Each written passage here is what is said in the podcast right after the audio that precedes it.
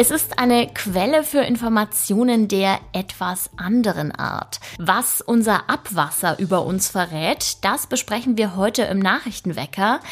Außerdem geht es um den Wunsch der Bayern nach mehr Windkraftanlagen und um ein Mofa, das so laut ist wie ein Düsenjet.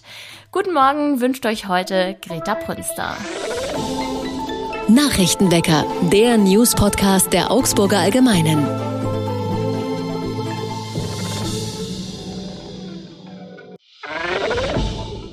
Vor rund einer Woche ist zwischen Augsburg und Mehring ein Zug des Privatbetreibers Go Ahead mitten auf der Strecke plötzlich stehen geblieben und die Fahrt ging ganze 90 Minuten lang nicht weiter. Schuld war nicht etwa ein technischer Defekt, sondern offenbar ein Streik zwischen Triebwagenführer und Fahrdienstleiter. Zuvor hatte es eine Zwangsbremsung gegeben, also eine vom System automatisch ausgelöste Bremsung. Und daraufhin stritten die beiden wohl, wie bzw. ob man nach der Bremsung nun wieder anfahren könne. 600 Fahrgäste mussten derweil in dem Zug ausharren und waren zum Teil sehr verärgert darüber. Eine Frau erlitt sogar eine Panikattacke. Das Problem konnte erst gelöst werden, als zwei Notfallmanager von Go Ahead und von der Deutschen Bahn angefordert wurden, die dann dazu kamen und die Situation auflösten. Was genau der Hintergrund war, dazu schweigen beide Unternehmen. Man müsse erst den Fahrtenschreiber des Zuges und die Funkkommunikation auswerten, hieß es auf Anfrage unserer Redaktion. Viele Bauprojekte in Augsburg sind wegen der Krise in der Baubranche deutlich teurer geworden als geplant. Auch ein Neubau auf dem Augsburger Medizincampus ist von massiven Kostensteigerungen betroffen.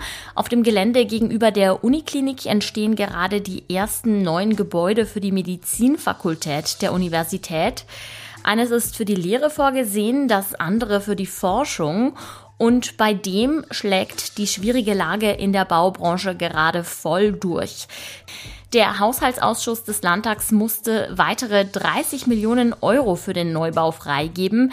Damit erhöhen sich die Gesamtkosten von 110 auf 140 Millionen Euro. Zudem macht die Krise das Einhalten von Terminen schwierig, doch gleichzeitig ist Eile geboten, denn bald werden die Übergangsflächen, an denen die Medizinuni gerade untergebracht ist, nicht mehr ausreichen. Die bayerische Staatsregierung hat den Ausbau von Windrädern zur Energiegewinnung im Freistaat jahrelang ausgebremst, unter anderem mit der sogenannten 10H-Regel, die besagt, dass neue Windräder das Zehnfache ihrer Höhe an Abstand zu bewohnten Siedlungen haben müssen also nur irgendwo im Nirgendwo stehen dürfen. Bei einer durchschnittlichen Höhe von 200 Metern wären das nämlich schon zwei Kilometer Abstand. Laut einer Studie im Auftrag der Initiative Klimaneutrales Deutschland befürwortet eine Mehrheit der Bayern Windkrafträder auch in direkter Nähe, ganz besonders wenn sie einen Nutzen daraus schöpfen können. Also 56 Prozent würden zum Beispiel den Bau innerhalb der eigenen Gemeinde befürworten, wenn sie dadurch dadurch niedrigere Stromkosten haben. Auch wenn der Gemeinde ein finanzieller Vorteil entstehen würde oder wenn neue Arbeitsplätze entstehen würden, dann wäre eine Mehrheit für den Bau von Windrädern in ihrer Umgebung. Außerdem fordern 65 Prozent der Menschen, dass Bayern den Ausbau der Windkraft beschleunigen soll. Im ersten Quartal 2023 wurden im Freistaat nämlich gerade einmal zwei neue Windräder genehmigt. Die Wetteraussichten für heute sind leider buchstäblich trüb. Wir starten mit leichten Wolken in den Tag. Mittags gibt es vereinzelt Regenschauer und auch im Verlauf des Nachmittags klärt es nicht wirklich auf. Die Werte liegen zwischen 7 und 13 Grad dass unser Abwasser nicht nur eine stinkende Brühe ist, sondern auch wertvolle Informationen zum Beispiel für Forscher beinhaltet. Das wissen wir spätestens seit der Corona-Pandemie. Damals ließ sich anhand von Abwasserproben relativ früh voraussagen, an welchen Orten die Inzidenz wohl bald steigen würde. Doch nicht nur bei der Virenerkennung hilft das Abwasser, es verrät tatsächlich noch sehr viel mehr. Mehr dazu weiß mein Kollege Maximilian Kramer. Hallo Max. Hi Greta. Wer kümmert sich denn in Augsburg um die Auswertung des Abwassers? Äh, das Abwasser, das landet im Norden der Stadt äh, am Klärwerk und landet dann über verschiedene Messstellen in einem spezialisierten Labor. Ich habe mir das auch äh, angesehen vor kurzem. Ähm, die ganze Anlage, es gibt, sagen wir mal, insgesamt durchaus äh, appetitlicheres Ambiente, weil natürlich dann auch dort in der Luft liegt, äh, wo man ist. Ähm, das Labor als solches ist aber eigentlich, äh, wenn man schon mal in einem professionellen Labor war, kaum zu unterscheiden von anderen, ähm, so dass man da dann eigentlich einen sehr, ja, fast schon klinischen äh, Kontext hat. Und ähm, in diesem Speziallabor am Klärberg wird dann eben untersucht, was in diesen Proben, was im Abwasser gelandet ist. Die Abwasseruntersuchung dient ja auch der Kontrolle, nämlich in Verbindung mit der Industrie. Worauf wird denn da geachtet? Genau, man muss vielleicht kurz unterscheiden einerseits zwischen dem, was über äh, Haushalte im Abwasser landen kann und was über die Industrie im Abwasser landet.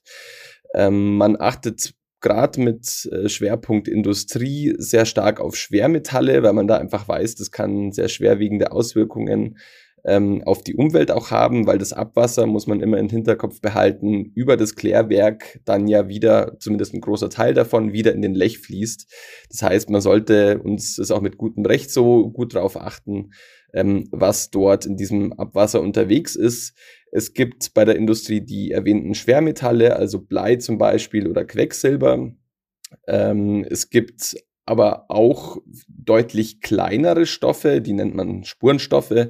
Die sind winzig klein, so dass es da auch sehr äh, aufwendig ist, die zu verfolgen. Aber die, die Messungen haben sich jetzt immer mehr verbessert in den letzten Jahren, so dass man da sehr gut inzwischen schon nachvollziehen kann, was denn da alles auch an diesen Kleinstteilchen im Abwasser mitschwimmt. Und gleiches gilt auch für die Haushalte. Also ähm, in sehr vielen Bereichen kann man sehr gut nachvollziehen, was die Augsburgerinnen und Augsburger so in die Kanalisation schicken. Ja, du hast die Haushalte schon angesprochen. Im Abwasser lassen sich natürlich auch Spuren von Medikamenten nachweisen, die Menschen eingenommen und wieder ausgeschieden haben. Auf welche wird denn da besonders geachtet und warum? Also es gibt ein äh, sehr gutes Beispiel mit dem Ibuprofen. Ähm, das kennt ja, glaube ich, jeder und nutzen auch sehr viele Menschen. Und da gibt's jetzt zum Beispiel einen Unterschied zu dem Diclofenac, was ja auch ein äh, Schmerzmittel ist.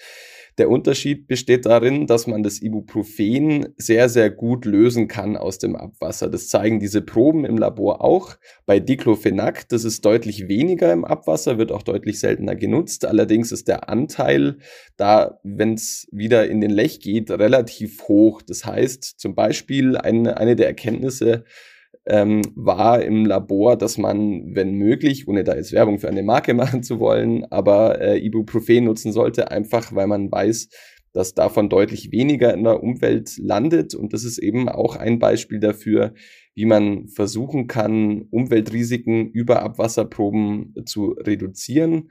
Allein weil man bei sehr vielen Stoffen nicht weiß, wie sie sich auswirken. Und ähm, über diese Messungen kann man eben gut nachvollziehen, was im Abwasser ist und was man deshalb möglichst reduzieren sollte. Das gilt für die Haushalte, genauso wie für die Industrie, wo man dann auch eben auf Unternehmen zugehen kann und sagen, bitte ähm, achtet doch darauf, weniger von diesem bestimmten Stoff äh, zu verwenden. Also das Spektrum ist da tatsächlich sehr weit.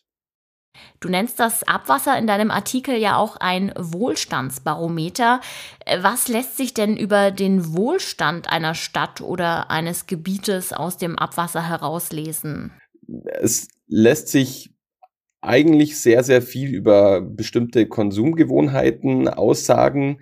Ähm, ein Faktor oder ein, ein Bereich von Stoffen, den man zum Beispiel messen kann, ist äh, Süßstoff. Also wenn man jetzt sagt, man will keine norm normale Cola trinken, sondern Cola Light oder Cola Zero, dann kann man das zumindest in Teilen nachweisen. Das betrifft auch Bereiche wie äh, den Mückenschutz zum Beispiel ähm, auch ähm, Medikamente, wir haben schon drüber gesprochen. Es gibt auch äh, Röntgenkontrastmittel, die ja im Bereich der Medizin ähm, sehr stark eingesetzt werden, las lassen sich auch gut nachweisen. Also es gibt da eigentlich ganz, eine ganz große Bandbreite an Stoffen, die man ähm, da nachweisen kann. und äh, man ist da eigentlich erst am Anfang. Und eine der Lektionen sozusagen davon, oder was jetzt ich auch für mich so mitgenommen habe, ist, dass es da durchaus noch sehr, sehr viel mehr gibt, äh, was, was in diesem Thema drinsteckt, wo sich es auch aus meiner Sicht sicher lohnen würde, noch mehr reinzustecken. Es betrifft ähm, bestimmte Gifte und Schadstoffe, betrifft mit Blick auf die Zukunft aber auch künftige Pandemien oder Antibiotikaresistenzen. Also in diesem ganzen Thema steckt sehr, sehr viel drin, weil Abwasser grundsätzlich einfach sehr viel über eine Stadt und die Gesellschaft, äh, die darin lebt, aussagt. Eine spannende Recherche von meinem Kollegen Maximilian Kramer. Wir haben hier im Podcast jetzt natürlich nur ein paar einzelne Aspekte ansprechen können. Wenn ihr wissen wollt, was man aus unserem Abwasser noch alles rauslesen kann, dann empfehle ich euch, den Artikel zu lesen. Ich verlinke ihn euch wie immer in den Show Notes. Und dir, Max, sage ich natürlich herzlichen Dank für das Gespräch. Sehr gern. Und auch das ist heute noch wichtig. Fast dreieinhalb Jahre nach dem Einbruch in das historische Grüne Gewölbe in Dresden geht der Prozess gegen mehrere Tatverdächtige zu Ende. Heute will die Strafkammer des Landgerichts Dresden die Urteile für die sechs Angeklagten aus Berlin verkünden. Fünf der jungen Menschen hatten zugegeben, an dem Einbruch oder an der Planung beteiligt gewesen zu sein. Etwas Kurioses erzähle ich euch wie immer zum Schluss. So etwas bekommt die Augsburger Polizei wahrscheinlich nicht alle Tage zu sehen oder besser gesagt zu hören. Am Wochenende haben die Beamten nämlich einen Mann mit einem Mofa in der Innenstadt kontrolliert und dieses Ding war wirklich ohrenbetäubend laut. Also haben die Polizisten mal den Lärmpegel gemessen und es hat sich herausgestellt, das Mofa machte einen Krach von 120 Dezibel. Das ist genauso viel wie ein Düsenjet auf etwa 100 Metern Entfernung. Schuld daran war offenbar ein Defekt in der Abgasanlage des Mofas. Für den 73-jährigen Fahrer war die Reise hier erstmal zu Ende. Er muss jetzt dafür sorgen, dass sein fahrbarer Untersatz deutlich weniger Krach macht. Ja, damit wünsche ich euch noch einen schönen Tag. Macht euch nichts aus dem miesen Wetter. Diese Woche ist ja zum Glück nicht besonders lang, denn am Donnerstag wartet schon der nächste Feiertag auf uns. Ich bedanke mich ganz herzlich fürs Zuhören. Mein Name ist Greta Prünster und der Redaktionsschluss für diese Folge war am Montag um 24 Uhr. Ciao und macht es gut. Nachrichtenwecker ist ein Podcast der Augsburger Allgemeinen. Alles, was in Augsburg wichtig ist, findet ihr auch in den Show Notes und auf augsburger-allgemeine.de.